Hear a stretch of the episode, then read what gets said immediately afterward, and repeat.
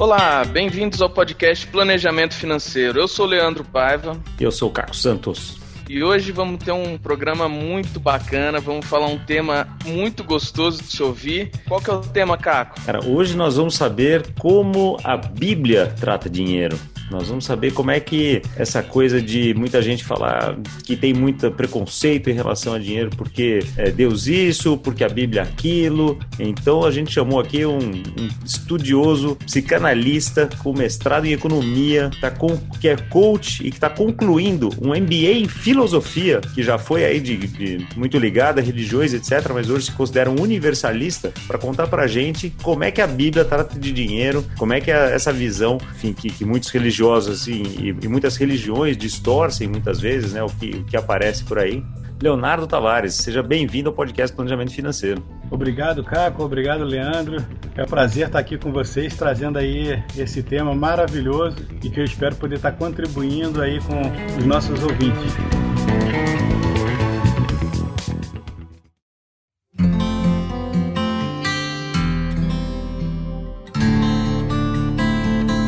Bem interessante, Caco, que você falou aí da questão das distorções.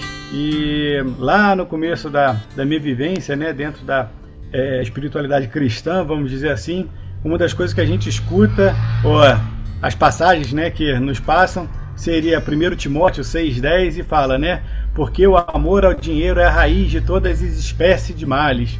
Né, e nessa cobiça alguns se desviaram da fé então, olha que a pessoa parece que a gente já quer um afastamento, né, em relação ao dinheiro. Ou se não, aquela outra passagem que está em Mateus 6:24, ninguém pode servir a dois senhores. Não podeis servir a Deus e a Mamon. E Mamon, no caso aqui, seria né, realmente o dinheiro. Como que é, é, a Bíblia vai trazendo aí é, para algumas pessoas esse desvio.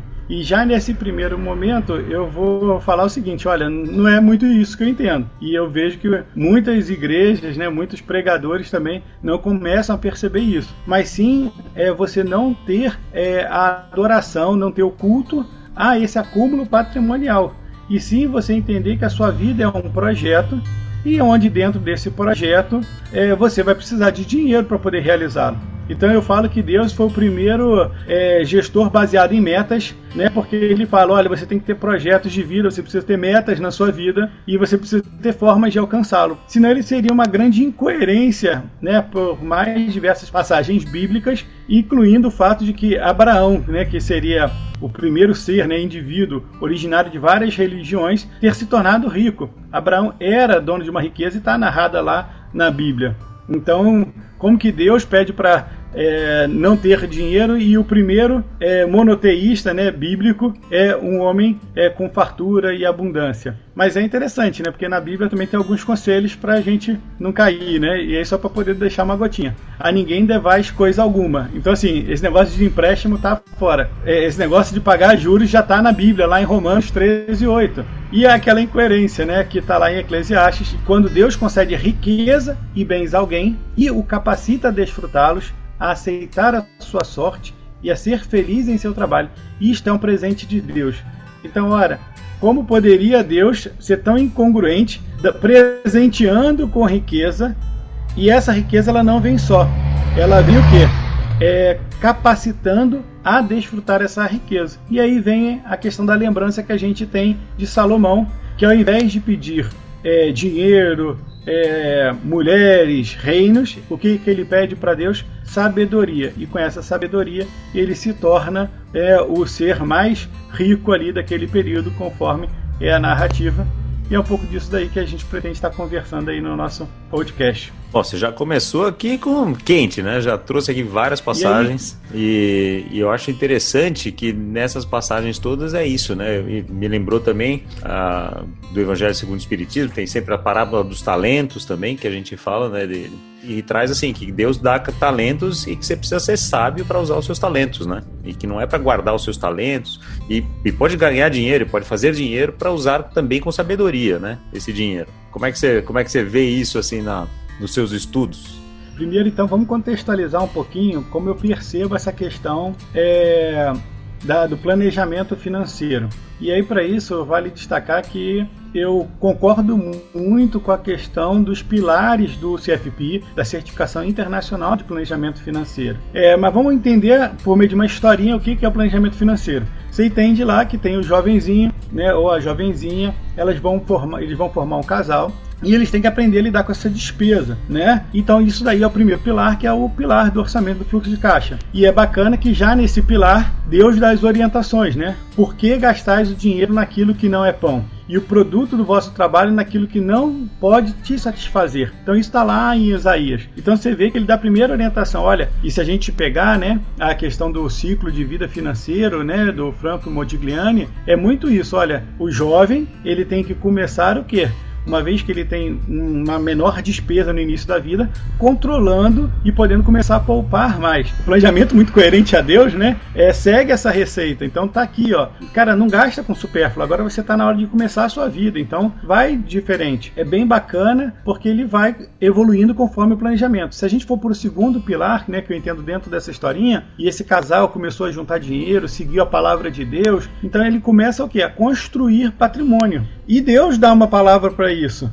Pois qual de vós, querendo edificar uma torre, não se assenta primeiro a fazer as contas dos gastos para se ver se tem com que abarcar, acabar? Então, em Lucas 14, 28. Então você percebe que, que, olha, para eu construir meu projeto, eu tenho um perfeito controle de orçamento, e aí desse controle de orçamento eu posso juntar, né, para poder ter meu patrimônio. E foi interessante, Caco, que você colocou a questão dos talentos, da parábola dos talentos que está lá em Mateus 25, de 14 a 30. Mas pouca gente percebe ou tem noção noção do que, que é um talento. Talento é dinheiro para danar. Só para vocês terem uma ideia, óbvio que são várias as fontes, né? Mas você tem que talento ele poderia ser de 20 até 60 quilos de prata, ouro ou cobre, né? Existe uma diversidade de moedas que poderia estar representando, mas que eram vários vários dias de trabalho na lavoura. Quando o cara dava um talento para alguém, vamos supor aqui num chute, né? É, obviamente, mas ele estava dando por mais de anos em trabalho na lavoura. Então era uma quantia muito grande.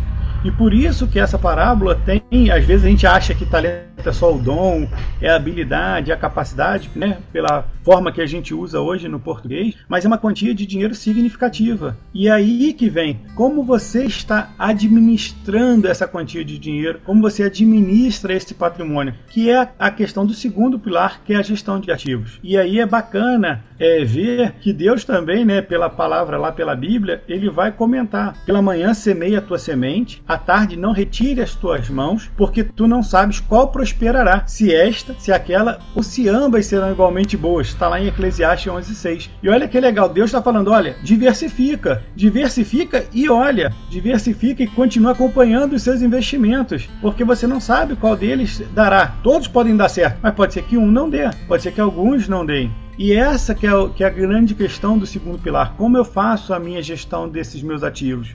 Como eu construo a minha diversificação de carreira. E uma vez que eu tenho esse patrimônio, né, Leandro e Caco, vocês sabem muito bem, qual que é o passo que eu tenho que adotar? Poxa, me proteger de eventuais riscos. Já que nem todas as sementes poderão gerar frutos, eu tenho que me proteger. E esse é justamente o terceiro pilar, a gestão de risco. E olha só como que é, Deus é sábio. Lá no tempo de José no Egito, ele já falava que a gente tinha que se proteger contra riscos quando ele coloca a questão do que? Dos sete anos de vacas gordas e sete anos de vacas magras. Óbvio, não tinha seguradora naquela época, mas qual que era a principal proteção que as pessoas pensavam? Olha, é na preocupação da sobrevivência, né? ou seja, de ter a comida, de ter a fartura e principalmente de poder realizar aquilo que era mais do que o dinheiro, a moeda que era o escambo, ou seja, o trigo e tudo aquilo que se colhia, né? as margens do Nilo. Então é importante que a história de José, né, e que vai deixar toda a sucessão do povo de Israel, a linhagem do Cristo, lá em Gênesis 41, traz justamente isso. Tanto que José, que era lá, né, é, o ministro da fazenda, ministro da economia né, no faraó, o que que ele faz? Tributa em 20% tudo aquilo que é produzido, coloca, né, nos seus silos, né, coloca para estoque e depois vai comercializar aquilo no momento, né, em que a colheita não tinha sido abundante, ou seja, no período de vacas magras. Ou seja, se proteja contra intempéries, porque se uma coisa que você tem certo é a incerteza, que você não controla, algo que você ficaria vulnerável. E aí, uma vez que você, poxa, agora eu construí patrimônio, agora eu estou protegido, poxa, agora eu sei fazer a minha gestão, qual seria o quarto pilar? Poxa, é aquilo que Deus vai recomendar na sua palavra, aonde um homem de bem deixa herança aos seus filhos e filhas. Provérbios 13, 22. Ou seja, ele começa a se preocupar com a sucessão patrimonial ele começa a se preocupar com a sua, o seu legado e um legado para as pessoas aqui na Terra, né? Para que a sua família tenha continuidade. Então ele deixa muito claro também lá em 1 Timóteo 5, 8, onde ele fala: se alguém não fizer provisões para os seus próprios e especialmente para os membros de sua família, tem repudiado a fé. Então veja, ele sai da gestão de risco e vai para o quarto pilar, considerando a sucessão patrimonial, né, Caco e Leandro. Então veja como tem lá todo o planejamento financeiro, está lá dentro da questão da palavra de Deus em termos de orientação para o provedor da família, para a continuidade. E por quê? Poxa, porque ele sabe, né? É, e aí a gente pode, inclusive, pegar a passagem do filho pródigo. Olha que o pai, em vida, divide os bens, né? Ou seja, dá aquilo que seria herança do filho e do outro, e o filho vai fazer o que ele quer. E ele não vê aquela discórdia, não vê aquela briga, né? E ele tem a capacidade de acolher, de rever algum eventual erro na educação financeira do filho. Aqui eu não vou tratar da questão espiritual, né? Mas sim da questão financeira. Ele tem a oportunidade, né? De é, restabelecer a família com harmonia. E como diz muito aqui o meu amigo próprio Caco em suas palestras, né? Só não faz sucessão patrimonial quem nunca passou por um inventário. E você vê que o pai, lá, né? Na passagem do filho pródigo, ele fez isso daí justamente pensando. E mesmo quando o filho, que ficou perto do pai o tempo todo, cria né, uma situação emocional, o pai está lá vivo, presente, para poder administrar aquela situação e deixar todo mundo com o espírito de uma família realmente em harmonia. Então, se a, terminando, né, aí a, a grande questão seria da sucessão patrimonial estaria muito é, nesse aspecto. E aí a pessoa poderia falar, poxa, então foi bacana, né? Eu peguei, fiz as minhas contas, juntei dinheiro, construí patrimônio, me protegi, pensei no futuro da minha família e eu tô bem? Não, Deus fala o que? Em Marcos 12, 17. Dai a César o que é de César e a Deus o que é de Deus. E olha como é interessante, ele fala da gestão tributária. Ou seja, cara, se você tem né, um sócio aqui na Terra que é o governo, você deve os seus tributos. Então esteja atento para poder honrar, pagar e administrar administrar esses tributos. E esse justamente é o que? O quinto pilar do planejamento financeiro dentro das normas aí da metodologia internacional do CFP, que é a gestão tributária agora acabou. Né? Alguns poderiam perguntar, agora eu posso viver a minha vida tranquilamente. Sim, viver a vida tranquilamente é o alvo, né? E é bacana que né, no CFP a gente vai dar o um nome de quê? Independência financeira ou da aposentadoria. Obviamente que aqui tem vários detalhes para se ver, mas Deus não esquece da questão da aposentadoria, porque ele coloca lá em Jeremias 29:11, porque sou eu que conheço os planos que tenho para vocês, diz o Senhor, planos de fazê-los prosperar e não de causar dano, plano de dar dar a vocês esperança e um futuro. E isso daí que é bem bacana, né? Ou seja, com todo o dever cumprido, passado ali por todas as suas questões é, familiares, construção de patrimônio, questões tributárias, é, Deus esperança, né? ou seja, nos dar a esperança de viver aí um futuro com dignidade, com saúde, com qualidade de vida. Né? E aí está aquela questão grande da confiança na obra de Deus, né? dentro da, da proposta ali da Bíblia. Então seria esse arcabouço aí né, da relação é, Bíblia e planejamento financeiro. Mas tem uma coisa, Caco e Leandro, que eu gostaria até de estar conversando com vocês, ou trazendo à tona, vocês acham que, né, só para a gente poder apimentar aqui o diálogo, né, em, em, após essa breve apresentação, vocês consideram que dinheiro é uma questão de fé, é, essencialmente, ou não? Como que vocês veem isso? É verdade, o dinheiro, na verdade, ele é uma, é uma convenção social onde, como todos acreditam que aquilo vale alguma coisa, ele acaba valendo, né? Mas você tem razão, ele no fim das contas é porque todos acreditam que ele vale, que ele vale. Até por isso que ele tem tantas representações, ou teve tantas representações ao longo da história. Quando fiz uma palestra recentemente para crianças, uma das coisas que eu trouxe, bom, o que, que é o dinheiro, da onde veio o dinheiro? E daí comecei a falar né, da questão da troca, né? Dinheiro é simplesmente, e eu gostei muito da, dessa uh, definição que está no, no Sapiens, né, do Yuval Harari, que dinheiro é uma ferramenta de troca. Pronto, acabou, não tem, não tem outra coisa. Você troca uma coisa que você sabe fazer, você faz muito bem, você tem disposição a fazer, por alguma coisa que alguém sabe fazer, seja por, sejam produtos ou serviços, né? E ao longo da história já teve, sim, concha já foi usado como dinheiro, sal já foi usado como dinheiro, gado, couro, várias coisas foram usadas com dinheiro. E aliás, uma coisa que eu não, não lembrava, né, que eu, quando eu fui reler o, o, essas passagens aí do Sapiens para fazer a palestra, é que no começo do século XX ainda existia um país na, na África África uh, que aceitava conchas com pagamento de impostos aí, né? Então, uh, e hoje a gente tem o dinheiro em notas, né, em moedas, é o papel moeda e a moeda em si, e que talvez desapareçam quando, quando e se as criptomoedas acabarem acontecendo. Então é realmente a questão de fé, porque é alguma coisa que você acredita que tem valor, porque a outra pessoa também acredita que tem valor, né? Então é interessante essa, essa, essa visão. E aí, né, é, é, Leandro e Caco, eu queria trazer para refletir reflexão, porque muitas vezes a gente né, para para poder imaginar que, por exemplo, ah, valor é aquilo que é escasso, valor é aquilo que a gente é, realmente almeja ter, né, possuir. E então, por exemplo, lá atrás é, você tinha a moeda lastreada, né, seja em ouro, né, apesar da tentativa da prata, mas é um metal que também é, tinha valor na sua troca. Nós viemos para as moedas, essas moedas perderam esse lastro. Hoje nós temos aí algumas questões das criptomoedas que estão sendo tratadas e às vezes o pessoal fala assim: ah, não, isso daqui tem valor porque tem pouco. E aí, uma vez que tem pouco, né, e aí pegando o meu lado que é o mestrado em economia, poxa, é um recurso limitado, recurso escasso, mais gente quer, deseja possuir e aquilo aumenta valor. Mas olha só que interessante, talvez por isso que Deus chama sempre atenção na, na sua palavra, né, na, na questão da Bíblia, para a gente não ter esse apego a dinheiro. É, será que realmente aquilo que a gente necessita é aquilo que não tem abundância? E por que, que eu vou fazer esse teste? Tenta ficar sem uma coisa que nós temos em muita abundância nos dias de hoje, chamada ar, oxigênio tenta ficar um pouquinho mais de um minuto, né? Para quem tem faz a, a, questão de mergulho, então acaba tendo uma capacidade maior de retenção, mas fique ali a seus 40 segundos, é, 30 segundos, 40 segundos sem respirar e ver como que você fica, mesmo com uma algo que você não dá valor, que ninguém te cobra para poder fazer, para poder que é respirar, ninguém te cobra pelo ar que você respira ainda, e olha como ele é tão abundante. E aí olha como a gente não percebe valor em coisas que são tão essenciais. E eu acho que é esse que é o grande é, é, recado que Deus vem trazer. Olha, você tem que observar melhor aquilo que te cerca. Você tem que ver realmente aquilo que tem valor para você. Você talvez viva sem ouro, mas você vive sem ar. Você talvez consiga até é, viver sozinho. Será que você consegue realmente viver sozinho? Até porque para vir ao mundo você não pode vir ao mundo sozinho, né? Você precisou de alguém.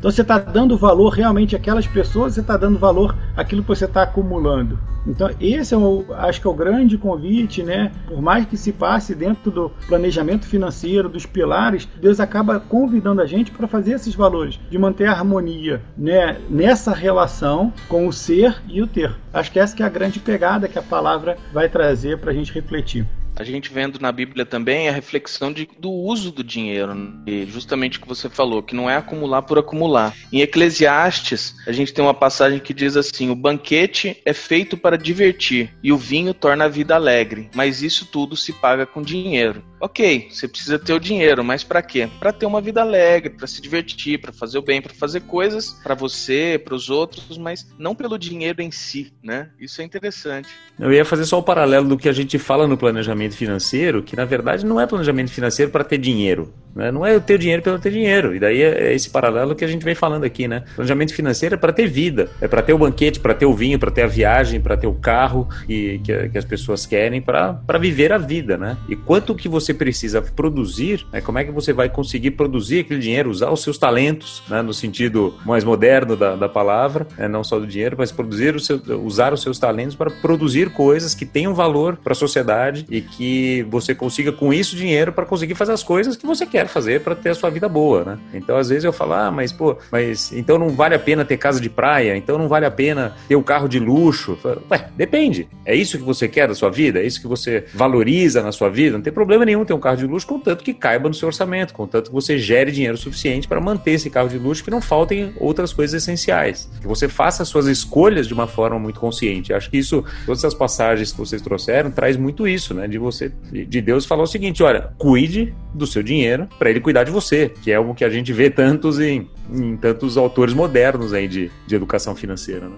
Não, e é bem bacana, Caco, que mesmo para aqueles, né, que querem ou que falam assim, ah, não, eu tenho que ter proporcionar uma vida melhor para o mundo, né, no mundo. Eu preciso falar é, de buscar qualidade de vida e bem-estar para todos os seres humanos do planeta. Beleza, como que você faz isso hoje? Você faz isso por meio da distribuição de renda, ou seja, por meio da, da distribuição do poder de troca. Então, se você é uma pessoa, né, tal qual Bill Gates, que tem a capacidade de doar, de financiar projetos para melhoria de qualidade de vida, você proporciona isso para mais pessoas. Então, é, por mais que a pessoa fale assim, ah, não, eu quero me desapegar. Cara, seja rico e se desapegue. Ou seja, você pode ter uma vida extremamente simples e ajudar muitas pessoas com essa diferença entre aquilo que você é, conseguiu né, acumular ou consegue gerar de receita e as pessoas que você vai poder ajudar.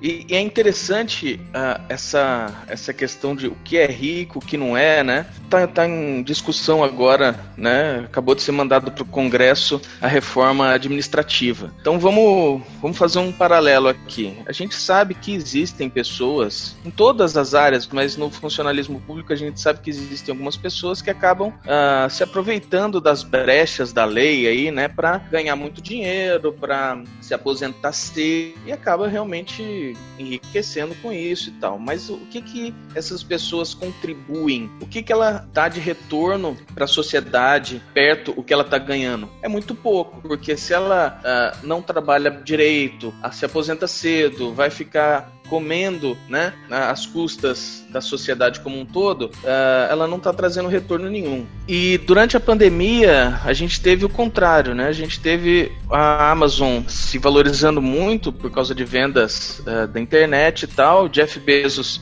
ganhou muitos bilhões em pouco tempo e ele foi muito criticado por isso, como que um sistema como o capitalismo, né, uma pessoa só seja dona de tanto dinheiro e tal. E perguntaram para o Jeff Bezos isso, se ele não se sentia mal por ele ter cento e tantos bilhões, né? Dólares como o homem mais rico do mundo. E a resposta dele foi o seguinte: bom, eu gerei para mim 120 bilhões. Mas a Amazon vale mais de um trilhão. Então eu gerei para outras pessoas mais de 800 bilhões. Então, assim, a gente, muita gente quando critica ele, critica a parte dele concentrar o dinheiro, mas também não vê a quantidade de dinheiro e, e quantidade de riqueza, né? Não só de dinheiro, mas de riqueza que ele gerou para outras tantas pessoas no Brasil e no mundo, como por exemplo no Brasil, que já tem quatro centros de distribuição da Amazon. Então, assim, às vezes a gente critica esses mega multibilionários pela concentração do dinheiro, mas não vê que de repente você, quando você realmente produz, quando você tem algo para trazer, para levar com seu com seu trabalho, isso sim, é, não importa a concentração do seu dinheiro, importa a riqueza que você cria, né, através do seu trabalho. Isso é, e trazendo para um exemplo local, eu me lembro, você me lembrou aí de do Jorge Paulo Leman, que falou a mesma coisa, né, que quando falar dele, bilionário, e aí, o que, que, você vai fazer, né, aquela questão de doação e tudo mais, eu falo, olha, eu fui dos caras que mais criou milionários no Brasil, né, através de, das empresas que ele tem, de, de estruturas de, de negócios, né, que são muito lucrativas, e que geram muita riqueza. E geram riqueza por quê? Porque produzem coisas muito boas para a sociedade, que as pessoas veem valor, que pagam por isso. Então, o capitalismo é assim, né? Se você, aliás, ouvinte, não ouviu ainda, episódios 47 e 55 do nosso podcast aqui tem aulas de capitalismo aqui a História do Capitalismo com o professor Luiz César. Super interessante para a gente entender um pouquinho de, de, como funciona isso aqui. Mas voltando ao nosso tema aqui hoje, é, é, é isso, né? É criação de valor e através da criação de valor ganhar dinheiro e através disso fazer as coisas que você quer, né? Então tá na Bíblia que não tem nada de errado nisso, né, Léo? Acho que essa é a grande conclusão que a gente chega aqui. Exatamente, cara. Eu acho que até para poder finalizar aqui a, a, minha participação, né? Tá lá em Romanos 12, 17, procurai as coisas honestas perante todos os homens, né? E façamos a bem a, o bem a todos, mas principalmente aos amigos da fé. Em Gálatas 6, 10. Então você vê, cara, que uma vez que você tá num caminho de retidão, né? É, perante todos os homens, você vê trabalhos como o que foi feito agora nessa pandemia, né? Local, que é o da Magazine Luiza, que trouxe vários é, pequenos empresários para poder comercializarem pela, pelo seu site, obviamente, e fez a economia de certa forma movimentar e diminuir o impacto desse momento, né, desse grande momento de isolamento que nós tivemos no primeiro semestre. A Amazon aqui no Brasil mesmo, né, o Leandro estava falando dos centros, de forma honesta, muitos empregos foram mantidos, né, ou mesmo ampliados, né, para poder fazer a distribuição desses produtos. E não tem nada de errado nisso. Isso é um trabalho honesto e que faz realmente com que a gente possa é, pulverizar a sabedoria que foi um presente de Deus, como eu disse lá no começo. Então, é, essas pessoas que vão capitanear essas grandes empresas, esses grandes grupos,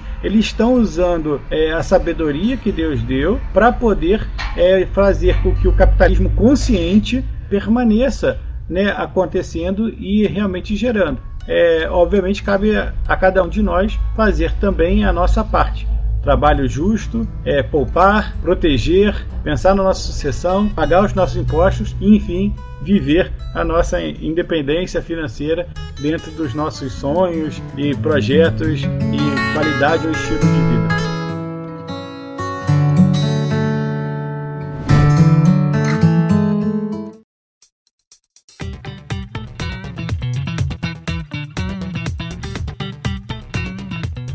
Como disse o Léo aqui, está tudo na Bíblia, os seis princípios do CFP, é, a gente saber ganhar dinheiro para honestamente, com fruto do nosso trabalho, com fruto do nosso esforço, com criação de valor para a sociedade, é perfeitamente legítimo e com isso usufruir do que o dinheiro nos proporciona, que sejam luxos, banquetes, vinhos, né? e daí para uh, a nossa realidade de hoje, viagens, enfim, uma casa uh, gostosa, né? então tá, tá tudo certo, né, Léo?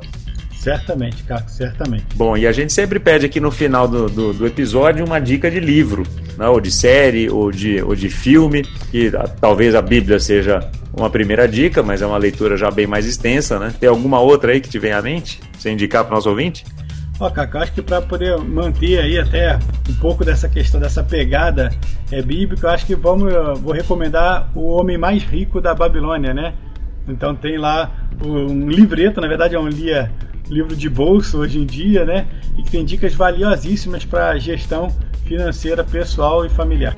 Cara, é um clássico. Eu gosto muito desse livro também. Tô, dei para as minhas filhas lerem, que são adolescentes. Acho que é fantástico já para começo de vida também, porque tem muito dessa coisa primária, né, do dinheiro, do dinheiro como começou e, e como guardar e como cuidar dele. É fantástico. Excelente dica. Então, o homem mais rico da Babilônia. É isso aí, ouvinte. Essa foi uma, um episódio aqui bíblico especial que o Léo Tavares aqui, que pô, tá concluindo um MBA em filosofia, é planejador financeiro da GFI, então, enfim, se você gostou da pegada dele aqui também, pode procurá-lo nas páginas aí da GFI, do Instagram, a gente vai deixar todos os nos comentários aqui também os contatos dele, porque, inclusive, com toda essa pegada aqui, faz um trabalho de planejamento financeiro para os clientes extraordinário. Então, obrigado, Léo, pela tua presença aqui, obrigado por trazer tanto conhecimento para o nosso ouvinte. Muito obrigado, Leandro, Caco, aí pela oportunidade, quem sabe da próxima vez a gente não, já não marca aí para trazer as questões financeiras no Bhagavad Gita, para mudar um pouquinho da filosofia ocidental para a filosofia oriental. Já está marcado, já está marcado. Ouvinte, pode esperar. E você, ouvinte, que gostou desse episódio, compartilha aí com seu amigo, com sua amiga. Vamos fazer um pouco de reflexão sobre qual que é o verdadeiro uso do dinheiro, né, para as nossas vidas. Acompanha a gente nas redes sociais, acompanha o nosso podcast. Semana que vem a gente está de volta. Um grande abraço.